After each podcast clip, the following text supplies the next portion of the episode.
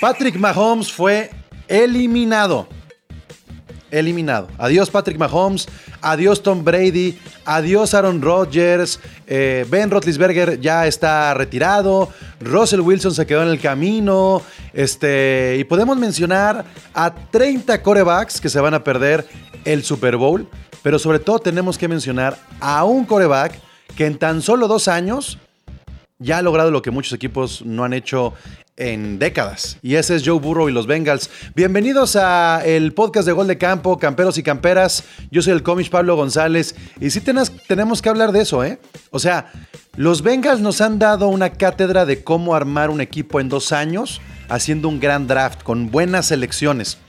Del otro lado, los Rams nos están dando también una cátedra de que a lo mejor el draft no se necesita y hay que apostar, hay que apostar mucho de los picks para armar un equipo tal vez de uno o dos años, pero alcanzar a llegar al Super Bowl. Pero ¿saben qué? No vamos a hablar hoy exactamente de los dos equipos ganadores, sino vamos a hablar de por qué se quedaron en el camino los Chiefs y los Niners. O sea, eh, ¿qué falló o dónde estuvo por ahí la clave para que no se pudieran llevar el juego? Cuando muchos estaban eh, apuntando que los Chiefs eran claros favoritos para llegar al Super Bowl sobre los cuatro equipos y que los Niners después de los juegos de postemporada también tenían grandes posibilidades. De eso platicaremos hoy aquí en este live, pero también estamos grabando el podcast como lo hacemos cada martes, perdón, cada lunes, perdón, es que es los playoffs, los playoffs, se me olvida que ya estamos el lunes y no saben el pedo que es esto durante toda la semana porque amanece el siguiente día y siento que es miércoles, pero no, es lunes, es lunes, ya no hay Monday night. Entonces, eh, platicaremos de eso eh, hoy aquí en este podcast de Gol de Campo. La NFL vive aquí. Comenzamos. La NFL vive aquí. La comunidad más grande de fanáticos con representantes de todos los equipos. Somos Gol de Campo. Y le doy la bienvenida al roster que me acompaña a este eh, podcast de reacciones de finales de conferencia. Me acompaña Mariana Morales de OnlyPads. Está también Chicho Torres, que es el representante de los Cowboys. El chino, representante de los Jets. El otro moro con look de Von Miller, así como Von Miller trae su bigotillo. O de Tom Selleck, no sé qué, prefiere el otro moro. Este representante de los Broncos de Denver. Y eh, Cindy, representante de los Seahawks. ¿Cómo están? ¿Cómo les va? Buenas noches. ¿Qué onda? Hola. No, buenas, buenas. Lo malo, del apagado que están aquí, oigan. Este, ¿no están contentos de que ya tenemos el resultado y sabemos cuál es el Super Bowl, Mariana? No, yo estoy súper contenta. La verdad es que ya se viene el partido que todos esperamos cuando inicie la temporada. Y, y aparte tuvimos unos playoffs increíbles. La verdad es que muy contenta y muy contenta de estar aquí con todos ustedes y muy agradecida. Tú debes de estar muy agradecida, muy agradecida de que te quitaron a los Bills del camino. O sea, me imagino que es como el gran placer que te dieron estos playoffs, que los Bills no están en el Super Bowl este, próximamente. Pues mira, si te voy a ser sincera, a mí no me caen mal los Bills. O sea, y en general, si no nos hubieran dado la paliza que nos dieron y por ardida, esta vez sí quería que perdieran. Pero si no hubiera ocurrido esa paliza, hasta los hubiera apoyado. O sea, me dan gusto, me da gusto. O sea, nomás te cae mal Jules. Los Bills, ¿no? Pues un poquito, nada más, un poquito, pero no le, no le digan. Este, bueno, pues cada quien. Chino, tú sí estás agradecido, ¿no? También misma, misma división, no están los Bills. Y, cito a los Bills porque después de ver estos Chiefs el fin de semana dices, ¿por qué no pasaron los Bills? ¿Por qué? ¿Por qué no pudieron descifrarlo y los Bengals sí? Híjole, bueno, sí, o sea, la verdad es que cuando pierden los rivales divisionales sí, sí da gusto, pero sí estoy un poquito igual que Mariana. Con los Bills no tengo tanta eh, rivalidad, igual como soy tan explícito con los Dolphins, por ejemplo, o con los mismos Patriotas. Eh, pero en el caso de los Bills, Pablo, sí desaprovechan una ventana para poder ganar el Super Bowl. O sea, eh, digo, igual hasta me equivoqué, ¿no? Porque pensábamos este, muchos que el ganador de este duelo entre Chiefs y Bills la semana pasada en, en la ronda divisional iba a llegar al Super Bowl. Los Bengals nos han venido a a callar bocas y a dar la sorpresa y una grata sorpresa, la verdad, porque lo han hecho bastante, bastante bien. Pero sí, igual, unos super playoffs, unos super juegazos. Yo creo que de lo que me ha tocado ver de NFL, sí tienen que ser uno de los mejores playoffs que me ha tocado ver, al menos a mí, en 20 años más o menos. Sí, sí, sí, sí. Y, en otra división también, compartiendo rivalidad, le tocó ver. Le tocó ver una final de conferencia con dos rivales. Entonces, Cindy, me imagino que también como que tuvo un saborcito especial ese juego de ver, pues, quién chingados iba a pasar, quién se iba a eliminar. ¿Te, quedó alguna especie ahí como de placer o satisfacción ver a los Niners fuera ya del Super Bowl o querías que los Rams fueran ese equipo eliminado?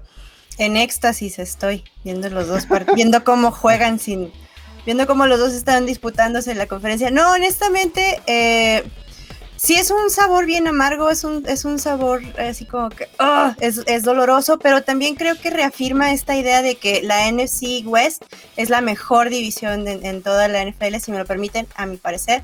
Y tan cerrada está. eh, que bueno, ahí tenemos a tres de los cuatro, a tres de los cuatro pues participando, ¿no? En, en estos playoffs. Yo creo que para cualquier aficionado definitivamente tiene que haber sido un gusto independientemente de quién le ibas, porque fueron partidos que, que no nos quedaron a deber, fueron sorpresivos por todos lados. Tú sabes que yo tenía esta teoría conspiranoica de no, todo está preparado para que ganen los Rams, pero si no lo veo, o sea, si no lo estuviera viendo, no me lo creería, la verdad, cómo se desarrolló todo ese partido, ¿no? En la NFC.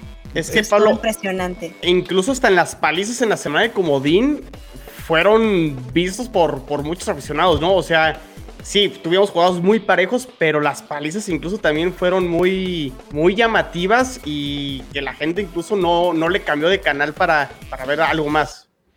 Oye, hay un dato, eh, perdón, nada más eh, de que el juego de Bills contra Chiefs, del 90% de las televisiones prendidas en Kansas City estaban viendo el partido. O sea, eso está Wow. impresionante. Pues qué, Y qué mal en Kansas City 10 que no tenían cable. No, qué mal que en Kansas City lo vean todavía por tele, güey. ¿Por qué no lo ven con su teléfono, no? O sea, pinche gente en Kansas. No, y sabes qué, esa fue, hoy estaba viendo un, un tweet eh, ha- haciendo una crítica que, que el rating en realidad en México en la televisión abierta eran puntajes muy, muy, muy bajos en comparación, por ejemplo, con el soccer. Pero creo que esta, esta estadística está como muy trucada porque cares? ya nadie, es que ya nadie lo ve, entonces como decir es que el soccer es mucho mejor, también No, y no aparte el los, ¿no? ratings, los ratings no, no- yo creo que los ratings en México no se pueden medir con la NFL. La NFL es un eh, deporte otro moro que se consume de tantas maneras, o sea, por Game Pass, por E ESPN, Y ese por es mi punto. Fox, o sea, pues, Deja, deja fuera todas estas, estas otras plataformas. estas Es más, es un deporte que puedes seguir perfectamente en Twitter y aventarte los clips en video que van subiendo por ahí algunos este, canales, personajes. La neta es que eh, yo creo, insisto y lo he dicho muchas veces, la NFL es la liga que mejor provecho le sacó a la pandemia a este moro. Este, ¿estás bien muteado? O no sé si no quieras hablar. Ya te desconectaste, funciona, ya no le moviste. ¿no? Ajá, no, algo. Ya, a él, algo le hizo a su cablecito. Sin palabras. sin Conecta y desconecta creo. tu micrófono o algo. Ya, ya. Listo. tenía muteado. Bien, Perdón. este, no te. Este, no, eh, digo, de, de hecho, justamente lo que comentas, a lo mejor en el de en el de Rams coincidió este fin de semana con el partido asqueroso de la selección. Entonces, pues digo, realmente el que haya estado en, en tela abierta, seguramente había mucha gente echándose su siesta a esa hora. Sí. Este, pero sí, como bien dices, realmente la NFL ya la puedes consumir absolutamente. O sea, yo la verdad con el Game Pass lo traigo en el celular y sí, Exacto. sí me he llegado a terminar los datos por estar viendo partidos, pero, pero la realidad es que ya, ya no hay pretexto para no verlo. Chicho, por ejemplo. La aplicaciones piratas, Chicho. Ah, Algunas no, no, no, todavía ¿Qué, no, no. ¿Qué? todavía A ver. ¿qué aplicación pirata ves? A ver, Chicho. Ya dilo. Yo no tengo ninguna Sky ahorita. Premier. Sí, Sky hecho, yo soy el único, soy el único idiota que pago el de la NBA, el de la MLB. El, el NFL no, porque pues los de los Cowboys los pasan, los pasan casi así, todos, pero En de- Walmart. De idiotas que ga- gastan su dinero en streaming, aquí, créeme. Sí. Créemelo. Y además Yo también. llegué a pagar eso teniendo Sky. Súper pago hasta el. Chivas TV, güey, imagínate. Pero, pero, a ver, a, a ver, en- vamos a, vamos a ese punto. Esta credibilidad de la NFL que estuvo en juego durante los playoffs, durante esos juegos de, de ¿qué fueron los wild card? Sí. Y, y que si para qué entra el séptimo, y todavía la semana pasada diciendo, es que esos tiempos extras los deben de ajustar. Se les ocurre decir, es que ganando, ganando el, el- el volado, tienes muchísima ventaja. Y entonces gana el volado los Chiefs contra los Bengals y se escucha el estadio como un pinche gol. ¡Ah! Ganamos el volado. y tómala, tómala. O sea, por favor, ¿quién, ¿quién quiere dar su opinión? ¿Qué les pasó por la cabeza cuando escuchan ese grito de estadio en el Arrowhead del- de, los fanáticos de los Chiefs festejando un volado? Y eh, se los chingaron. A ver, ¿qué, qué- qué- pasó eh, por tu cabeza, Mariana? No, hombre, a mí me dio mucho gusto porque aparte los Chiefs específicamente, o sea, en esa final de conferencia que perdieron contra los Pats, hicieron toda una campaña para cambiar el tiempo extra. Luego, la semana pasada que, que ganan en el tiempo extra, pues ya nadie se quejó del tiempo extra, ¿no? Ya, ya era como, bueno, ya no lo queremos cambiar. Y ahora todos emocionados por el volado y al final lo sacan. La verdad es que a mí lo que me choca esa, de esa narrativa de que es que hay que cambiar el tiempo extra es que no se le da el peso suficiente a las defensivas, ¿no? O sea, como que nada más es como, ah, es que la ofensiva, la ofensiva. O sea, en la, en la NFL es padrísimo las defensivas, ¿no? Y tienen el mismo peso que la ofensiva. Entonces hay que darle su lugar, hay que respetarlo. Y, y sí hay defensivas, como la de las Bengals, que te pueden frenar una ofensiva y te pueden ganar en tiempo extra, aunque, gane, aunque pierdas el volado. Es que la, la semana pasada fue más al calor del momento, ¿no? De ver un partidazo, el final de, de Bills, ver a Josh Allen acá todo triste en la banca y todo, pero ese fue yo creo que nada más el momento, porque en realidad ahí el que ganara el volado iba a anotar un touchdown porque las defensivas estaban jugando, bueno, tal vez no mal, estaban cansadas. Y este partido realmente eh, fue muy distinto. Yo creo que el, el momento del juego era de la defensiva de, de los Bengals. O sea, los Bengals, toda la segunda mitad simplemente el dato de Tarek Hill los hizo pedazos en la primera mitad y en la segunda mitad no atrapó un solo pase, ninguno. Cosa que pasó toda la temporada. Y así nos vamos a meter ya de lleno a este juego de Bengals contra Chiefs. Lo dijimos chino en el episodio previo. El problema de los Chiefs es que son irregulares. Si los Bengals logran provocar esa irregularidad, se los pueden meter a la bolsa. No decíamos que iban a palear, ni siquiera visualizábamos el, mar- el marcador, pero el 50% de la gente que estábamos en este podcast la semana pasada dijimos que los Bengals por tres puntos ganaban. Algo estábamos viendo en esa secundaria de los Chiefs que les urge cambiar y mejorar. Y también en, en- en la suerte, la cantidad de talento que tienen los Bengals, que al final ni siquiera es llamar Chase el protagonista del juego, sino Higgins. Entonces, este, pareciera que tenía más armas Bengals en la ofensiva, a pesar de que es más explosivo Patrick Mahomes, ¿no? Sí, y, ¿sabes qué? Pareciera que a los Chiefs se les fue esa hambre que consiguieron a mitad de temporada cuando estaban en último lugar de la división. Pareciera que les volvió a nacer este, la ambición de volver a ganar, de ser, este, de demostrar que era el mejor equipo de la conferencia americana. Lo logran, prácticamente recuperan el liderato de la conferencia, la pierden ahí al final en ese juego, incluso contra los Bengals.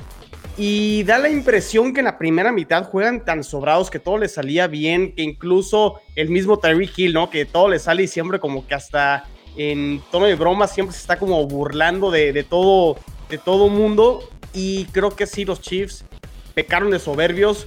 Creo que el mismo Andy Reid peca de soberbio. O sea, toma los puntos al final del segundo cuarto. Y, eso hubiera matado este, las aspiraciones prácticamente de, de los Bengals. O sea, yo, yo no hubiera visto cómo se hubieran levantado los, los Bengals. Creo que ahí los Bengals este, ganaron en el, en el momentum del partido y la defensa prácticamente eh, detuvo en toda la segunda mitad a- a los Chiefs. Entonces, mucho crédito a lo que hizo Burrow, pero yo creo que mucho crédito a la defensa de Cincinnati que paró en momentos claves a, a, a los Chiefs. Y como dice Mariana, sí, las defensas eh, son parte del tiempo extra. Y si no quieres irte al tiempo extra, gánalo en tiempo regular. O sea, Chiefs tuvo la oportunidad de matar el juego y no lo hizo. Señor Moro La Volpe, ¿quién es el responsable de la derrota de los Chiefs? Eh, Patrick Mahomes, totalmente.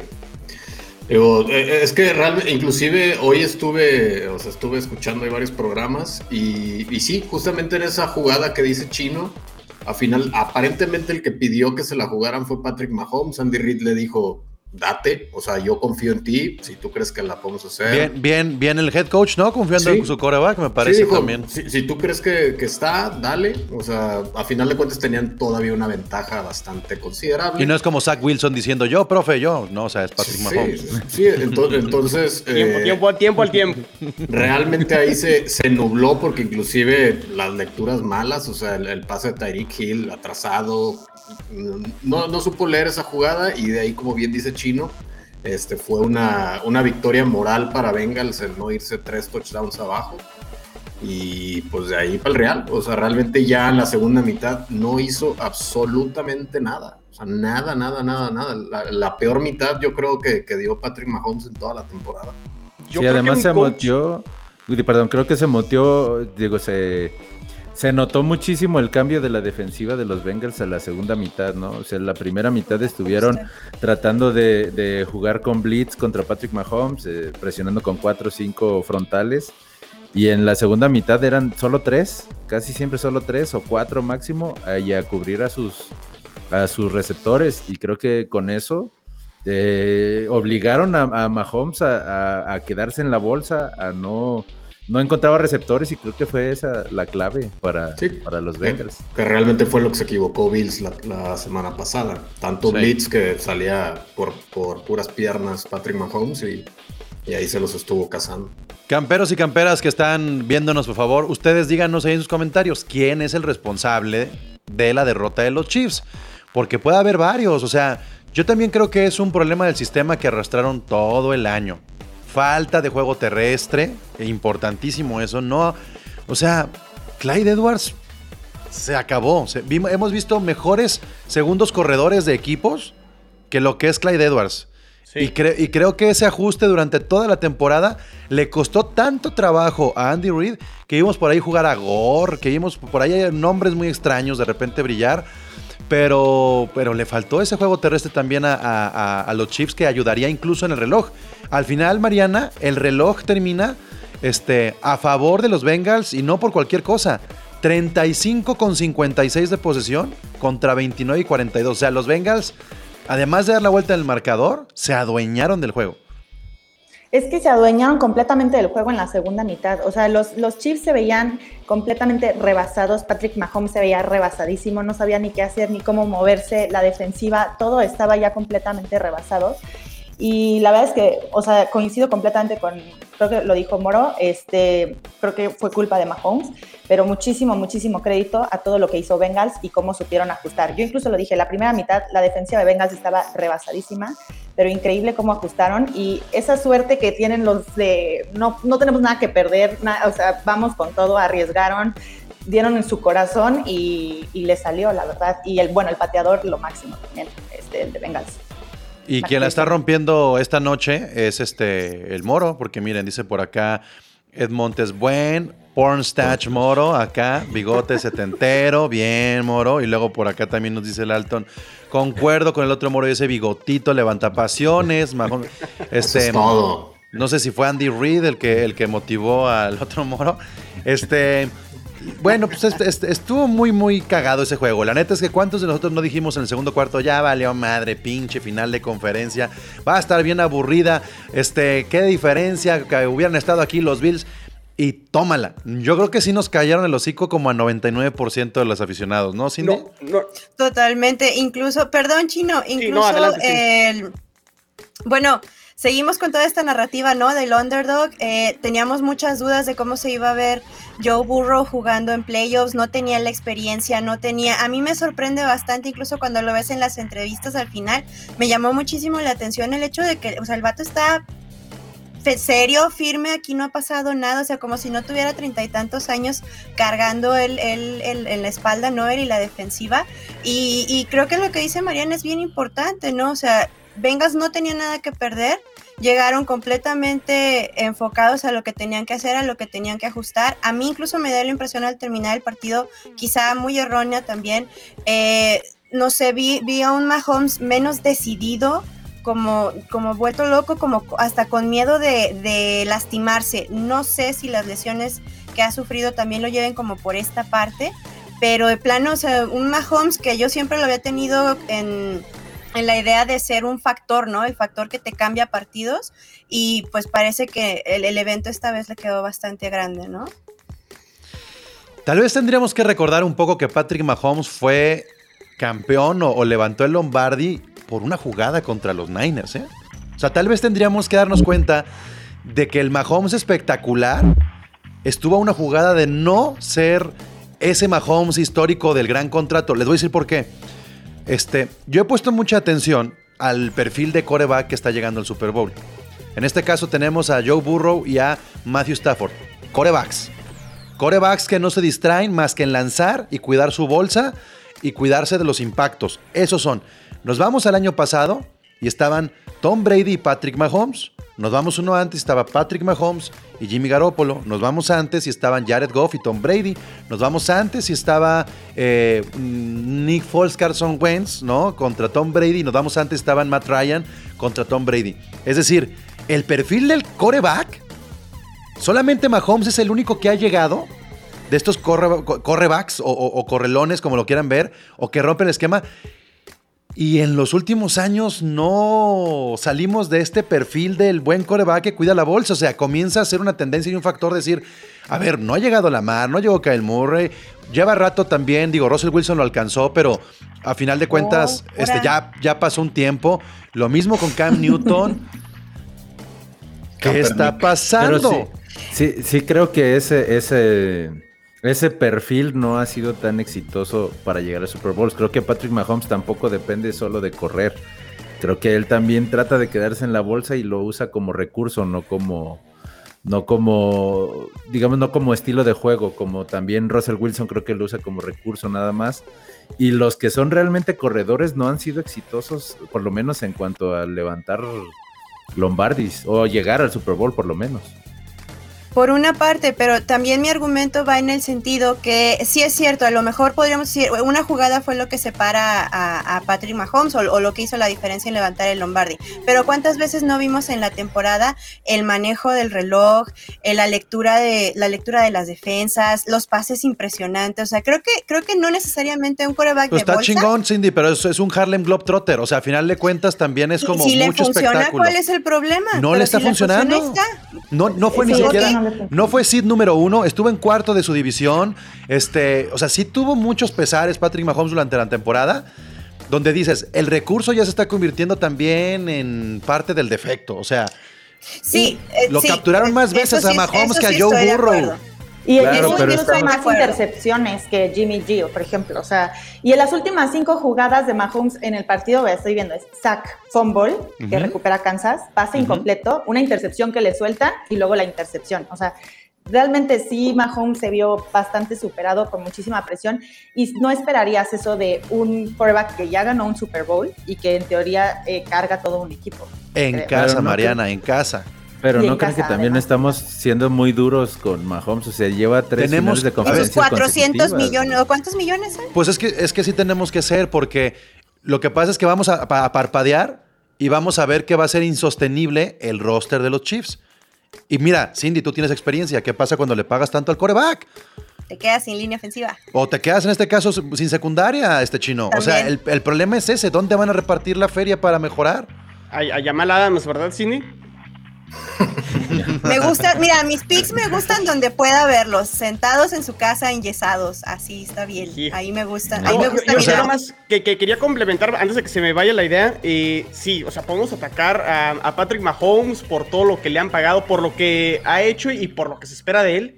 Pero creo que Andy Reid merece parte de esta responsabilidad. O sea, siento que a veces eh, entiendo que la confianza que le da Patrick Mahomes en esas jugadas específicamente, donde, ok, ve por el touchdown, pero a veces creo que el head coach tiene que imponerse al coreback y decir, ¿sabes qué? Vamos por los tres puntos, me vale que seas Patrick Mahomes y el equipo está por encima del coreback. O sea, creo que ahí Andy Reid también pecó de, soberbio y, se vio también en la, en la última jugada con la que empata Kansas.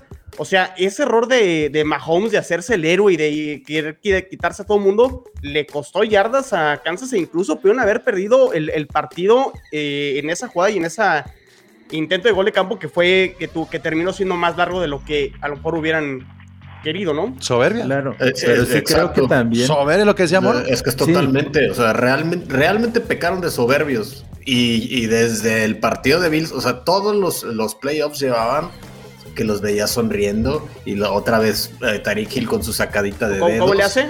Y, y, este güey Travis Kelsey bailando, muy sensual. en- eh, o sea, la neta, le perdieron el respeto a los Bengals. Y por eso perdieron. Porque ya cuando dijeron, ay, bueno, ya no pasa nada, no anotamos, bueno, vámonos al medio tiempo, regresaron. Nada, nada, les anotaron intercepción. Y ahí sí fue, ay, cabrón, a ver, espérame, mucho bailecito, mucha risa. Y la verdad perdieron, perdieron el enfoque en el partido. Eso fue lo que les pasó. Y cuando ya tenían encima todo el problema, no supieron cómo reaccionar. La verdad, a lo mejor Sí, como no. hubiera terminado el partido, hubiera sido con ese pick six en el overtime, eh, que se le va a quién, a Eli Apple, ¿no? Sí, incluso- Eso hubiera sido así como la, la, la cereza en el pastel de cómo hubiera terminado el partido El perfecto fumble, contra los Bengals. incluso el fumble en la última que recupera Mahomes, que si también. lo recuperan los Bengals se termina el partido. Pero también estamos hablando creo que a lo pasado, ¿no? O sea, si, en- si esa jugada que estamos hablando de que Tyreek Hill logra el touchdown, ya no se levantan los Bengals tal vez. Y, y ahorita estamos hablando de que sí, toma los tres puntos, ¿por qué, por qué arriesgaste cuando no tenías por qué? Y pues la verdad es ya es con el resultado en la mano, en el, en el momento, si hubieran No, ganado. Yo no creo que sea un accidente, Chicho, buena ¿eh? No, Yo no creo que es un accidente ni por una jugada. Se soberbia. No, no, no fue soberbia. accidente. Se perdió claro que no fue también en la. A ver, a mí lo más cabrón es que perdiste con ellos en la temporada regular. O sea, ya te, habían, ya te habían dado un repaso en temporada regular. No peques de soberbio. Todavía que vas con esa ventaja de 11 puntos, pierden al ala cerrada los Bengals, a Usoma, o sea, que también es clave, vital en la protección. De por sí no tiene línea ofensiva Joe Burrow. Y Usoma es esa válvula de escape y protección que puede tener. O sea, todo se estaba dando para que dieron, eh, fuera una paliza. Todos pensábamos que iba a ser una paliza al medio tiempo. Sí. Sí, el único que no tenía que pensar eso era Patrick Mahomes antes de que terminara el, el- el segundo cuarto. Y también lo estaban Claro. pensando los Y- Bengals. Y, también, y ahí se, se notó también pues que le ganaron la partida a Andy Reid en el cocheo Zach Taylor. O sea, de- ajusta muy bien su defensa, su defensa para la segunda mitad y no pudieron contrarrestarla, no pudieron cambiar eh, a la ofensiva los, los Chiefs. Yo creo que, que también deberíamos de, de ver un poco más también al, al cocheo. A ver, Eh, no solo a Patrick Mahomes. Nos dicen en la última serie del cuarto cuarto, Mahomes tuvo una captura y un fumble por querer extender la jugada de forma exagerada. Eh, los Bengals les enseñaron a Buffalo cómo se para a los Chiefs en tiempo extra. No, no, no. En Yo la creo segunda que mitad. Tampa le enseñó a la liga cómo hacerle daño a Mahomes y no se han levantado de ese. este, Exacto. Para parecía el Mahomes del Super Bowl, ¿no? Corriendo Sí. de izquierda a derecha en vez de, de hacia adelante, ¿no? Exactamente. Romo, y un tiempo extra, una pre-intercepción y luego intercepción. Este, Luis Iván Jiménez dice: Los bailes de Kelsey, las faltas de respeto de Hill, lo sobrado de Mahomes y los papelones de su novio y hermano tienen la culpa. Sí importa, ¿eh? Sí importa el ridículo que hace la familia, muchísimo. Te meten luego mierda a la cabeza y, y te desconcentras. Pues ahí está. hacen odiosos. Además, que lo que, fíjense, hace dos años medio eran como em- empatizabas, ¿no? Simpatizabas con, con los Chiefs. Hoy he leído mucho esto de que los Chiefs son los nuevos patriotas. Dices, ¿pero de dónde? O sea, ¿por qué ya hay, empieza a haber esta narrativa, Mariana, tú que eres patriota, ¿por qué empieza a una narrativa de tirarle hate a Mahomes? ¿De plano es el carnal o qué pedo? No, hombre, o sea, es que yo no entiendo por qué tirarle hate a, a Mahomes, porque muchos dicen, no, es que es el nuevo Brady, es el nuevo Brady, o sea, eh, y no, no, no porque sea Pat, o sea, simplemente Brady es, on- está en otro nivel, o sea, y para alcanzarlo creo que ya Mahomes tendría que tener un poquito más de Super Bowls como para empezar a compararlo con Brady o con algún otro quarterback de ese tamaño. Pero los Chiefs se han ganado el odio de la gente y nos están quitando la atención un poco a los Pats, nos están quitando el odio. Precisamente No, no, por no, eso. no por- confundas, no confundas. Creció Oh, el odio, distinto. Creció el odio por Pero los Chiefs, no disminuyó el de los patriotas. Es no, que no, No, es Está muy distinto. no va a pasar, como- Mariana. Yo como aficionado a los Jets, que, rápido, María, yo que como, como Claro. aficionado de, de los Jets que he- hemos sufrido el- lo que han sido estos 20 años de, de los Patriotas, al equipo como tal, a los Patriotas, jamás yo los he visto soberbios como se ven actualmente los Kansas City Chiefs. La- alguna afición de los Patriotas, pues obviamente, con todo lo que han conseguido y ganado, pues sí, puedo entender que realmente pues no los puedas bajar de cierta nube. Y pues obviamente cuando ganas seis Super Bowls y tantos eh, títulos divisionales, está bien. Pero en el caso de los Kansas City Chiefs, es el equipo, no tanto la afición. Y creo que eso es lo que está cayendo muy gordo de, de Kansas City. Es que eso es Cuando- justo lo que iba a decir. O sea, es, una, dif- es un hate diferente, porque a los Pats se les odia, o sea, porque si ganaron o porque mucha afición somos muy tóxica. eh, pero a los Chiefs se les odia, o sea, porque tienen a la esposa de Mahomes que todo el mundo odia, al hermano de Mahomes que todo el mundo odia. Tienes un Tyreek Hill que pateó a una mujer embarazada y ahí juega y aparte se burla del rival. O sea, como que es un equipo Sí. que cae gordo, este, porque tienes ciertos personajes tanto dentro de la cancha Compensado como con fuera el de hombre malvavisco que los dirige, ¿no? Como que todo se compensa Sí, con, un poquito. con- Queremos abrazar a Andy Reid. Es Sí, es. Es el catalizador. Ajá. Es que ya lo Es el dijeron. Catalizador. Ya lo dijeron perfectamente, o sea, real eh, es muy distinto el odio que le puedes tener a, a Patriotas porque pues, realmente es un equipo exitoso y que ¿Es envidia? uno- No, y es que Sí, es, es que es la realidad, sí es envidia Sí. del éxito del equipo, pero como bien lo dijo Chino, a Tom Brady nunca lo veías faltarle el respeto a nadie. O sea, Tom Brady siempre, si tenía la oportunidad de aplastarte, te aplastaba, pero no se burlaba de ti. O Claro. sea, fueron muy pocas veces las que, es más, creo que eh, sí me, sí me acuerdo alguna vez que Belichick como que lo criticaron de que seguía anotando cuando ya tenía los partidos resueltos. Se le quitó eh, en cuanto pasó la crítica. Pero de ahí en más, la verdad es que nunca te faltaban al respeto. Al contrario, a mí se me hace que un equipo que te juega al 100 todo el tiempo, a pesar de que ya te tiene abajo, es un, es un respeto porque dice, a ver, yo tengo que dar el juego. 100. Te voy a A mí, por- dando. a mí me pagan por jugar los cuatro cuartos completos, no tres cuartos y medio. Entonces, los, la verdad, los Patriotas siempre jugaban a ganar y te caían gordo porque generalmente ganaban. Los, los Chiefs, la verdad es que, eh, digo, yo que los tengo en la conferencia, la verdad, a mí siempre se me había hecho el equipo más, eh, eh, más X de la conferencia, hasta hace unos años, evidentemente. Y me empezó a caer muy gordo precisamente por esas actitudes. O sea, ese- el dedito, el bailecito, el Patrick Mahomes soltando por abajo del brazo, este, sí, como dice eh, Diario con los deditos así. Ah, el, el ¿no? Cuando Es le haces así el, sí, el o sea, es que es, di- eh, es eh, diferente. es una actitud que dices, O sea, de acá sí odias a los jugadores, al equipo. Y, y con los Patriotas es, por ejemplo, el equipo puede no caerte mal, pero algunos aficionados sí.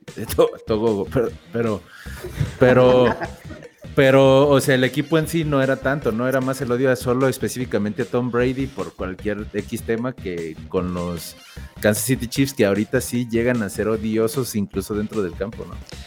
Íñigo eh, nos dice la clave fue el cambio de coberturas de Bengals en la segunda mitad. Chiefs no supo reajustar, ¿cierto? Y, por cierto, este, este día martes a las 4.30 de la tarde, por allá aprovechando que está Íñigo conectado, va a haber un eh, espacio en Twitter o Twitter Space, como le quieran llamar, para platicar de Washington Football Team, porque pues van a cambiar de nombre y ahí van a estar muchos de Washington y no de Washington, pero que quieran hablar de el WTF, para ver cuál es el futuro de los extintos Red- Redskins, aunque nos, regalen, eh, nos regañan en Instagram de que no están extintos, sí, ya los Redskins ya no existen. Es el Washington Football Team. La franquicia sigue, Ajá. pero con otro nombre.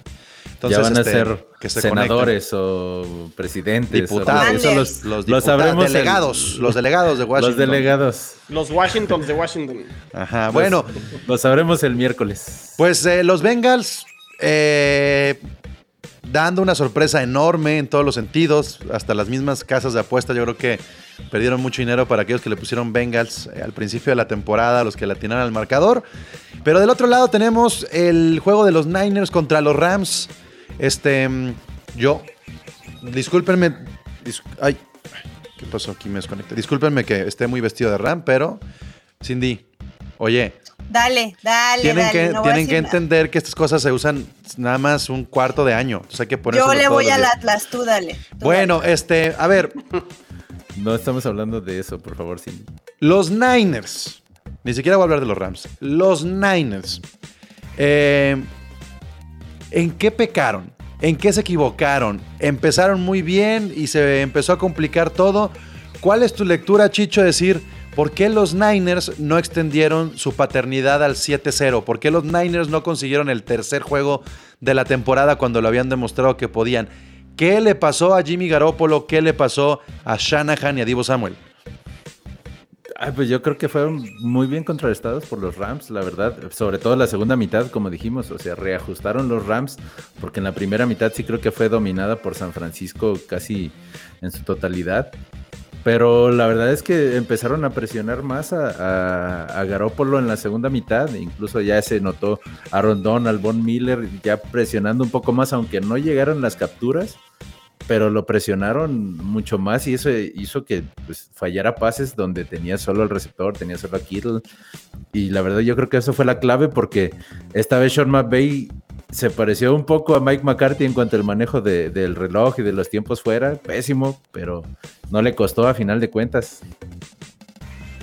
Tú dices por los challenge ahí que luego también medio la cagó este McVeigh queriendo inventarse cosas que no habían existido para ganar, ¿no? Claro, y fueron, fueron, eh, o sea, perdió sus tres tiempos fuera casi a- al inicio del último cuarto y ya no tenía tiempos fuera. Entonces, Ahora- a final de cuentas no le, no le pesó y obviamente, quieras o no las circunstancias del partido, esa intercepción que pudo haber sido de, de Tart, que deja caer, eh, ahí se representaba ya que hubieran ganado los, los 49ers y tal vez estuviéramos hablando aquí de otra cosa. Yo me voy a meter con esa jugada que todos están diciendo de la intercepción. Es cierto que era un cambio absoluto de, de, mm, de pronóstico para cerrar el juego, pero también fue un espejismo el inicio del mismo. Es decir, cuando nos vamos al medio tiempo con el 10 a 7 a favor los Niners, también fue un espejismo porque esa intercepción en Red Zone nos hubiera puesto en otro estado mental. O sea, no hubiéramos creído que los Niners eran superiores al medio tiempo. Pero la intercepción fue precisa para matar ese buen arranque de los Rams, chino. O sea, eh, ¿qué tanto fue la realidad al final el marcador del 27-17 a favor de los Rams para hablar del desarrollo que tuvo el juego? Hí- Híjole, no, yo creo que me, me inclino más a lo que dijo Chicho. O sea, creo que. Sí, entiendo. O sea, lo- los, los Rams en ese primer drive anotan el touchdown y a lo mejor cambia, cambia todo e incluso a lo mejor este, apabullan a, a los 49ers. Pero estamos entrando en el supuesto. La otra jugada ya es en el cuarto cuarto donde San Francisco iba ganando y aparte estamos hablando de una intercepción, no que estaba del lado de la banda y, y casi la atrapa, hubiera sido un atrapón. La No. tenía justo ahí y le hubieran bajado más tiempo Era- al, al Exacto. reloj y, y que, que hubieran sido a lo mejor tres puntos más para, para San Francisco mínimo. Porque ya no al- tenía tiempos fuera, porque precisamente era muy, era una clave. O sea, si ahí interceptan, se acaban el reloj y ganan, y ganan los 49ers, que quedaban con, alrededor de tres minutos y medio. Pero al final de cuentas, o sea, si, si vemos todo el partido, o sea, sí, sí es justo porque pues todas estas adquisiciones de Rams, la, de Von Miller y la superdefensa que tienen con Aaron Donald, pues aparecieron justo en el momento clave.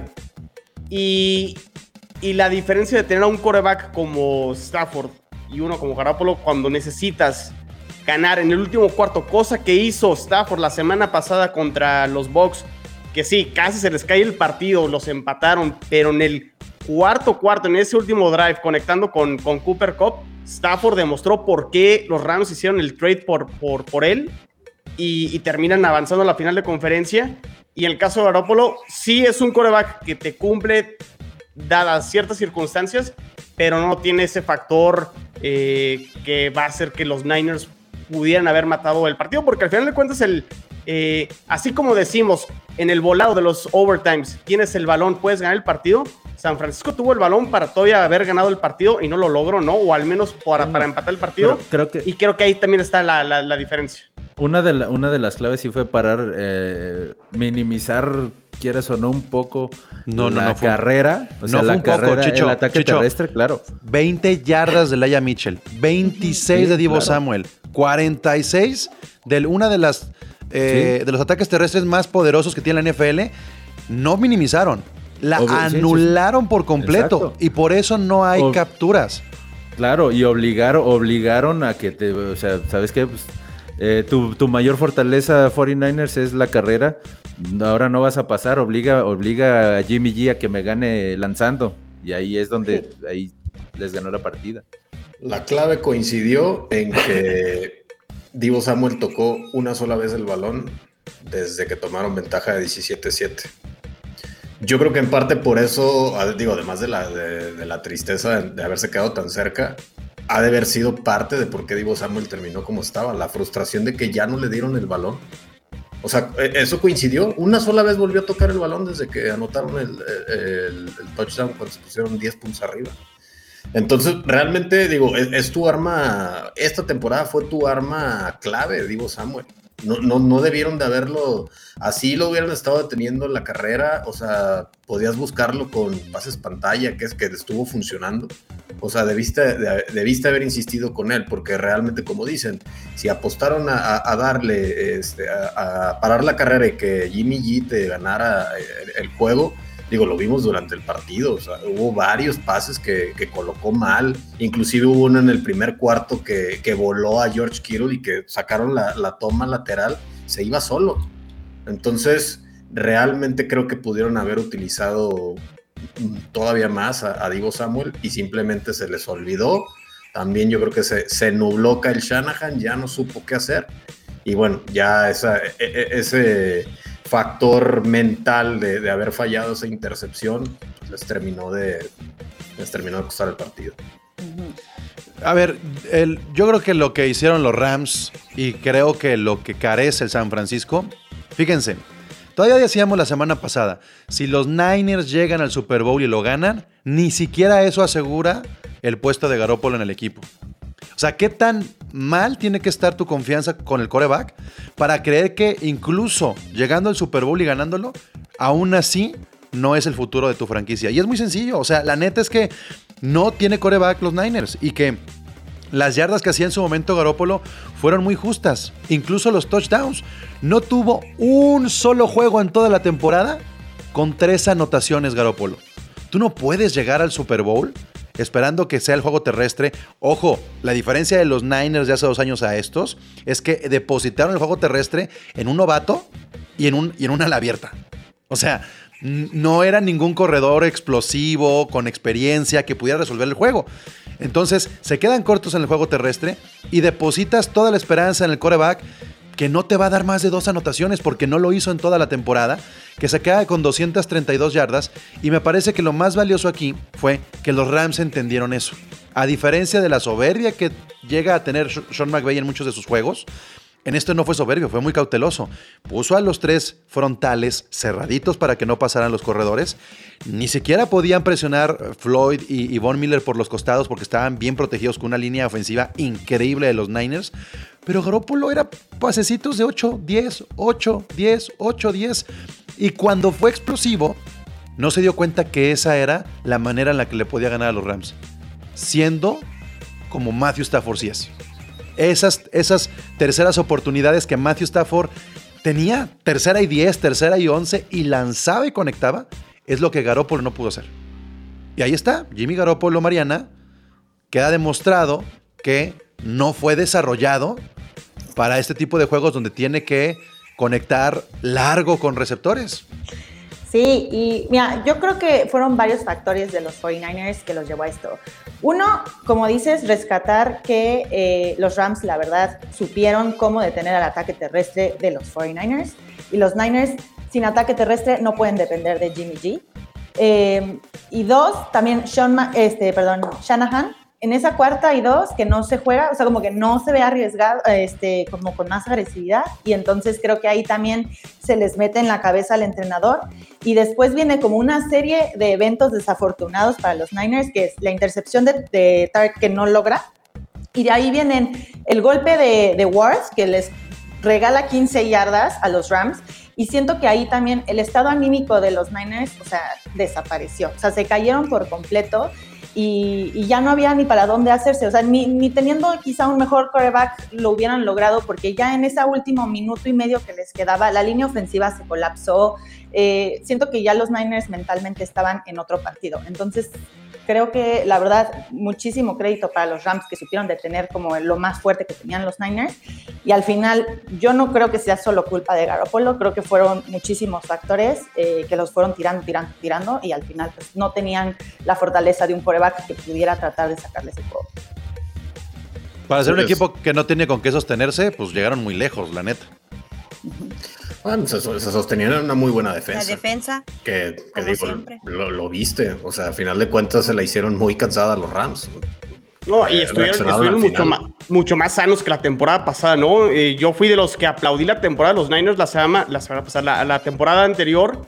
Con todas las lesiones ganaron creo que 6, 7 partidos y la verdad este, creo que lo hicieron bastante bien con coreback suplentes y Sí. Creo, creo, creo que los Niners tienen un muy buen equipo y, es- y si Trey Lance es lo que creen que, que va a ser con la apuesta que hicieron y subiendo en el draft el año pasado, pues puede que finalmente puedan llegar a, a ganar el Super Bowl porque creo que Shanahan es un buen coach, tiene un buen sistema. Creo que nada que- más falta el coreback. Ahí va a estar el tema, porque fíjate que yo la verdad, mm, híjole, yo sí critiqué mucho a Zach Wilson y me parece que fue el que a lo mejor le costó un poquito más trabajo, pero también Trey Lance, ay cabrón, o sea, sí, lo, lo que vimos por algo regresó Garópolo y, y te lo demostró. O sea, te lo demostró que, que realmente, pues con el, con- con el que tenía la mejor oportunidad de ganar era con Garoppolo. Porque Trey Lance, pues también, muy verde. O sea, Ah, hay que esperar brazo. el caso de Trey Lance. Yo creo Sí, que sí, sí, sí, definitivamente. Yo creo que Shanahan es un genio. O sea, la neta es que yo sí veo en Shanahan mucho. O sea, lo que hizo con Divo Samuel durante la temporada está muy cabrón. O sea, sí, es- va a revolucionar esa posición de nueva cuenta. Hace dos años hablábamos de que ya todos le van a copiar a Shanahan con el comité de corredores, no porque lo haya inventado, sino porque lo estaba haciendo muy bien en ese momento con ese tridente que tenía San Francisco. Y ahora también muy parte de la narrativa de las ofensivas es todos van a querer un receptor que corra. Y eso habla muy bien de Shanahan, de ver las formas en las que está evolucionando el físico de los jugadores, las posiciones.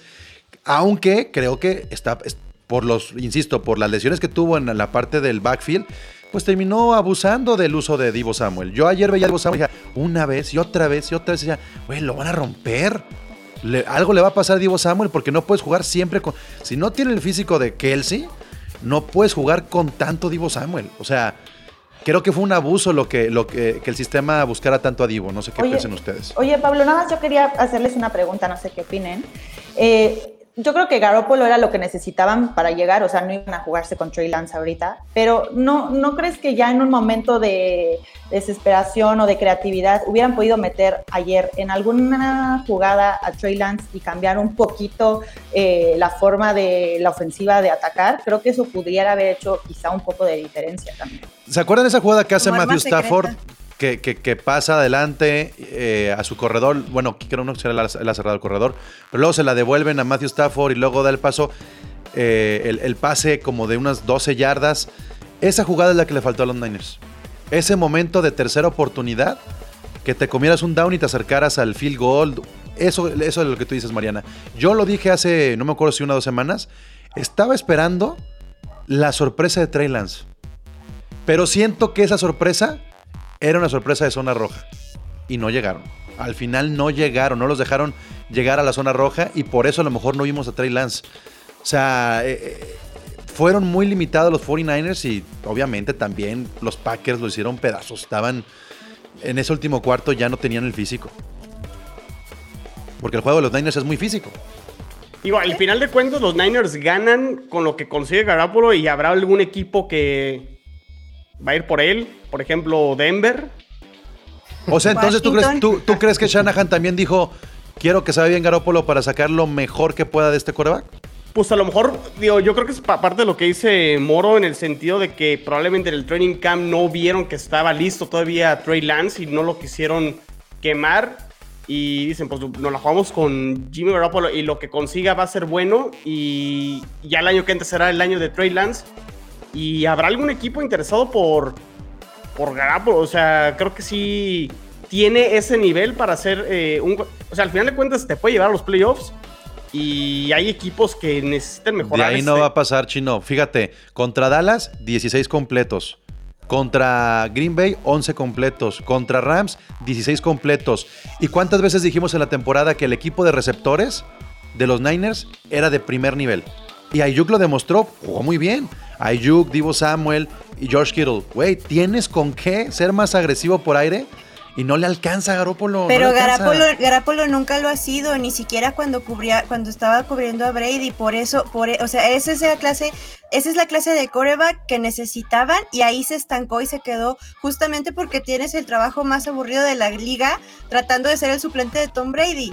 O sea, no, no vas a, no vas a hacer nada más que verte muy guapo, que está muy bien, o sea, no es queja, pero no, no- ¿por qué le estamos pidiendo ahorita que, que explote un potencial que ya no tuvo? O sea, no que es- juegue no sin es casco, buena- ¿no? sin camisa, que juegue sin jersey. Eh, a ver, ese es un reto. No, no te creas. Pero es que no es, no es sorpresa, ¿sabes? O sea, es que no podemos decir, ay, es que Garapolo no fue agresivo. Jamás lo ha sido. Y Shanahan, perdón, me disculpan, a lo mejor yo estoy muy mal, seguramente sí, pero es un, es un entrenador de corte conservador. Y en su corte conservador peca de lo mismo que peca Carol, güey. O sea, es lo mismo. Es un Pete Carroll que, que se mete cuando no se tiene que meter, hace las cosas cuando no tiene que hacer y, y- así, así lo va jugando, así lo va haciendo. Qué bueno, qué bueno que le funcionó a, a- a Niners de llegar, de darle ese, ese ese gusto a su afición. Algún, la algún verdad. equipo lo va, lo va a tomar, ¿eh, Pablo? O y sea, es mejor, y es no mejor lo- que yo- muchos que están ahí, porque tiene la experiencia así de fácil. Y en un no lo sistema soltaba, de ¿eh? pasecito corto va a funcionar. Yo no lo No, soltaba. yo tampoco creo a que pesar de debieran que estoy hablando pestes, yo no lo soltaba, No, güey. O sea, es a ver, que creo mientras que haces tiene que coachar a Trey Lance. No ahí hay algo más, güey. Además puede ser- Si, si se da el caso que Aaron Rodgers se quede en, en- en Green Bay, o sea, por ejemplo, Garoppolo los Broncos es mejor que Bridgewater y es mejor que Drew Lock. O sea, no la respuesta a lo Sí. mejor, pero, pero, O sea, pero es un upgrade. Es, es, es como es un Bridgewater blanco y guapo, güey. O sea, porque Ya, realmente.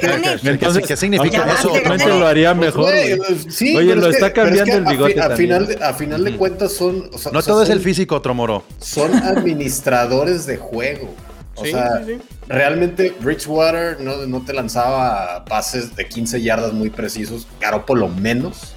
E inclusive el partido que mejor lanzó irónicamente contra Packers y le tiré, es más, yo vi los primeros 7, 8 pases que no completó, se los tiraron.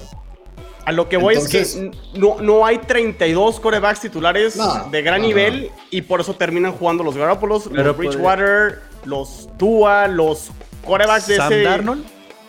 No, Darnold está más abajo. Incluso Ah, podríamos Sí, decirlo exacto. como un muy buen suplente, ¿no? En algún equipo eh, tipo Nick Foles que te saca las papas del fuego si se lesiona alguno, pero Es que yo creo que puede ser titular Pero- como, lo- como lo es Ryan Tannehill. Con, o con un, O sea, si con un Derrick equipo- Henry, pues sí, güey. O sea, Si tienes un equipo bien coachado, con una buena defensa, con que, que te sea suficiente con estar mandando pasecitos, como dice Pablo, de 8 yarditas y que, y que los güeyes ahí que tienes que corren como rateros lo, eh, Sí. lo conviertan en 30. es, lo que tiene San bueno. Francisco, es lo que tiene San Francisco. pues Ni a, mí, ni a- menos. a mí me daba mucho culo. Así yo estaba viendo el juego y decía, no mames con el juego en el slot. ¿Qué? ¿Cómo lo tienen perfeccionado? Al slot, al slot, al slot. Pero también hay que, hay que decirlo, se, se enfrentaron a una defensa muy cabrona. No, a lo mejor sí la- que funciona, sí funciona esa fórmula con equipos medianos en defensa. Pero no le va a alcanzar a San Francisco en esta división estar a medio chiles. Sí, pues fue igual que fue en el de los Packers, lo ganan por un gran acierto de, la, de los equipos especiales y, y, y su defensa que se rifó, pero la ofensiva con una defensa fuerte que los Packers también demostraron que tienen una defensa fuerte, tampoco hicieron tres puntos a la ofensiva nada más. A ver, hay comentarios ridículos, pero hay comentarios. Uno tras bambalinas que no se puede sacar. De Pedriquín, no es que dice, este, está en su máximo nivel, mi Jimmy Garoppolo. Este, Y ya llegó a tope, o sea, ya. Tuvo Pues mejor nivel para- hace dos años cuando llegó al Super Bowl. Sí. Para Calvin Klein, a lo mejor. Eh, bueno. Por acá Ese Regan dice, sí me lo compro, ¿qué? eso les pasa por dejar ir a David Mills e irse con el número 3 por alguien tan experimentado. También cálmate, Regan. Este, Alton, ya lo dijo mi Cindy, tuvo a los mejores maestros Billy Brady y no pudo sacarles nada, ya que sea modelo. Este, José Antonio Gómez, Divo Samuel solo logró 26 yardas, la gran defensiva de mis Rams. Supieron ajustar en todos los departamentos. Pues sí, pero Divo es un running back, o sea, lo usaron más como running back. Si tú ves las yardas que hicieron los, los receptores de los Niners, no estuvieron tan mal. O sea, eh, estuvieron muy decentes pero le faltaba esa explosividad y, y bueno, pues ya platicaremos de los Rams y de los Bengals eh, la próxima semana. Esta semana tendremos también podcast de Pro Bowl. ¿Algo más que quieran agregar de finales de conferencia, este equipo? Todo en orden, ya ¿Todo lo bien? hemos dicho. Frustraciones. gran, gran mostacho, Moro, gran mostacho. Ojalá hubieran perdido los. Yo quiero apuntar algo que me llamó la atención, que no necesariamente tiene que ver con el, con el juego en sí, el juego de fútbol americano, y es algo que pasó en redes sociales. Y no sé si mucha gente se dio cuenta de esto, pero sí me llamó la atención también por lo que nos pasó y le pasó a Mariana durante la semana, donde los machitos se van en contra de las mujeres diciendo que no tienen posibilidad de hablar de NFL y una eh, serie de pendejadas. Pero algo que pasó, ah, por acá lo tenía muy a la mano y ya no lo encuentro. Bueno, lo voy a resumir de la siguiente manera. Em, le estuvieron tirando a la esposa de Andrew Whitworth. Eh, ya ven que Andrew Whitworth es hombre de familia, nominado al Walter Payton cada año, aunque no lo ha ganado. Siempre, siempre está ahí su esposa y siempre están sus hijos. Le estuvieron tirando un exjugador de los Niners. le estuvo tirando a la esposa de Andrew Whitworth. Eh, y por ahí pues, salió, salió el, el- el posteo de la, de la mujer de Whitworth eh, diciendo que por favor a los fanáticos de los Rams que iban a vender sus boletos no se los vendan al rival, yo les compro los boletos. Eso sería la esposa de Andrew Whitworth, ¿no? Y entonces el de los Niners respondió, corrigiendo el mismo texto, que se los vendieran al rival, ¿no? Pero dice Andrew Whitworth que hay por ahí más mensajes de este exjugador de los Niners pegándole a eh, o tirándole en redes sociales a la esposa de Andrew Whitworth. Y a mí sí me gustaría aprovechar este momento justamente para decir hasta qué punto, hasta qué punto las redes sociales comienzan también a ser un espacio donde eh, no nos estamos dando cuenta de la del, del- reflejo que hay en nuestra sociedad, ¿no? De lo que está pasando luego con los que están golpeando a las esposas, lo que están golpeando a la mujer. Y si nosotros como aficionados no entendemos que un tweet donde estamos demeritando, denostando a una mujer, tiene una importancia, creo que no estamos también siendo, estamos, perdón, también siendo parte del problema. Entonces, pues yo sí quería decir que no solamente pasa, como le pasó a Mariana en la semana, sino que pasa también con los deportistas y sus esposas y, pasa con otro tipo de, de ejemplos donde está la mujer involucrada. Y sí que quisiera en algún momento que, pues, que Mariana y que Cindy pues den su opinión acerca de este tipo de cosas. O sea, porque no solamente estamos hablando de NFL, estamos hablando de un comportamiento que va más allá del deporte y que es neta ya 2022 y me parece bastante retrógrada que tengamos todavía este comportamientos. Si los tienen los jugadores, exjugadores, pues que esperamos luego de la afición, ¿no? Sí, claro. eh, yo creo que ha habido un avance en cuanto a eh, la mujer en este tipo de temas, pero sigue siendo muy limitado porque al final eh, hay muchísimas personas que pues que demeritan ¿no? a una mujer que porque opina o porque dice es que ustedes nunca han jugado. También hay hombres que nunca han jugado este, Claro. fútbol americano y también están opinando y también saben. No, no, no por jugar el, el- el juego este, tienes que saber más o menos. Claro que se vale tener diferentes opiniones, pero lo que no se vale es que demerites a la otra persona por el simple hecho de ser mujer, ¿no? Y, y creo que eso es lo que pasa muy triste en redes sociales, tanto a nivel como nosotros, como a nivel, como dices, de esposas de jugadores. Y también lamentablemente es que también eh, hay muchísimos jugadores que han tenido muchísimos ataques contra las mujeres, incluso Tyreek Hill, ¿no? Que pateó a una mujer embarazada y sigue jugando y sigue todo el mundo diciendo es de los mejores wide receivers. Y sí, no, no voy a decir que no, no va a demeritar como lo que es él en la cancha, pero en el momento en que seguimos agrandando este tipo de personas o como Antonio Brown, que le seguimos dando como espacios, eh, se, se demerita mucho lo que pues, el ataque que hay a las mujeres. Y yo nada más quiero aprovechar este, este espacio para agradecerles a ustedes, Gol de Campo, que la verdad me respaldaron muchísimo y muchísimas personas en redes que también me respaldaron. Y yo me quedo con cosas súper positivas, porque sí, sí he recibido ataques, pero creo que la respuesta positiva fue muchísimo más grande y eso fue increíble. Y también se hizo que se viralizaran muchísimas mujeres que hablan de NFL. Entonces, creo que me quedo con lo bueno, me quedo con que hay muchísima gente increíble y, y pues gracias. Pues creo que esa tiene que ser la mentalidad y el papel de estos medios independientes que han surgido a lo largo de la pandemia y muchos que llevan ya tiempo pegando la NFL. Hay que evolucionar, hay que evolucionar. Gente que consume la NFL, este pedo ya de, de, de ser discriminatorios, por favor, déjenlo en el pasado. Y si a ustedes no les gusta, no nos escuchen, no nos sigan. O sea, no hay necesidad. Solamente lo que sí les pedimos es respeto y no ser este, violentos ni siquiera en las redes sociales. Por acá dice Íñigo, bien Pablo, nuestro papel es denunciar, cambiar la mentalidad y reeducar a lo que está a nuestro alcance. Por supuesto, miren, ya para cerrar este episodio, se critica mucho a la NFL porque es un deporte violento. Em, sí es cierto, de hecho se acaba de sacar Cindy en goldecampo.com.mx un artículo que habla justamente de eso, los pecados públicos que tiene la NFL y que no se sancionan, que están ahí. Sí hay grandes eh, manchas en esta liga, no, no es impecable. Y ahí está ese artículo, ¿no, Cindy? Sí, yo también quería aprovechar eso. Creo que eh, uno de los comentarios, digo, todo esto es nuevo, ¿no? La sociedad está evolucionando. Ayer me hacían el comentario, ay, qué raro, una mujer que le gusta la NFL es como, dude, ya la conversación debería ser que esto fuera lo común, ¿no? Que, que, que si una chava o cualquier tipo de géneros en, en, en, todo el espectro tiene la, la inquietud y quiere aprender y quiere disfrutar, que, sea, que el espacio esté abierto. Yo creo que sí es nuestra obligación de cierta manera como aficionados que seguimos la liga, darnos cuenta de, de a lo mejor estos errores que va cometiendo la liga, pero que se puedan ajustar, que vaya un cambio, así como la NFL ha, tratado de impulsar un, una responsabilidad social a través del Walter Payton, a través de todas estas iniciativas, también queda en nosotros eh, abrir también estos espacios y, y, no denunciarlos quizá, pero tampoco tolerarlos, ¿no? O sea, que, que no haya esta tolerancia al ataque y además es que es muy, es muy, es muy cobarde, ¿no? Me parece, o sea, nada más ataco sin ningún tipo de, de, de argumento válido, o sea, sin sostener nada y comentarios como regrésate a la cocina.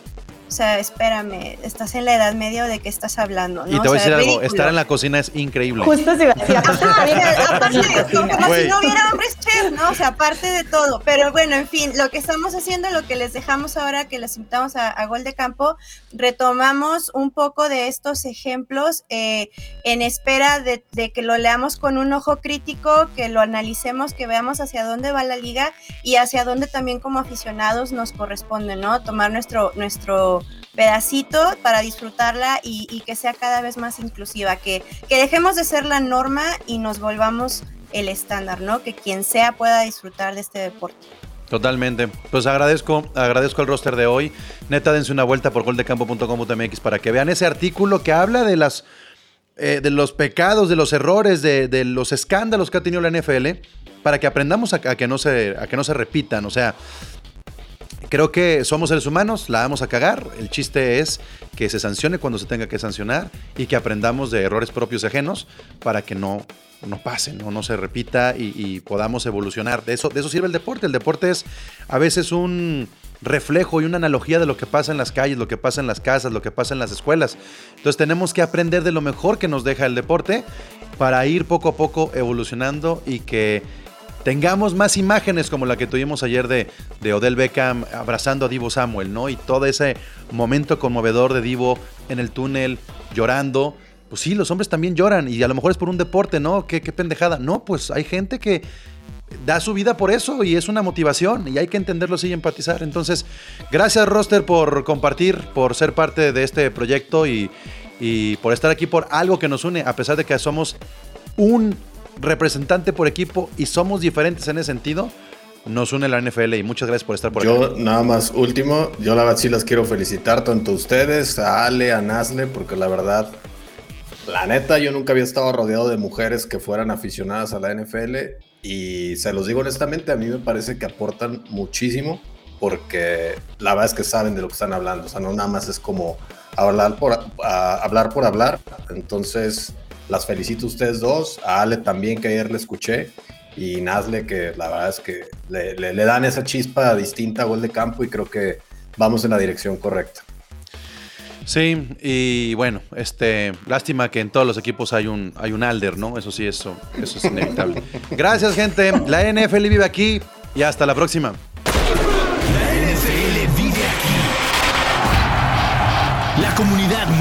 De fanáticos con representantes de todos los equipos.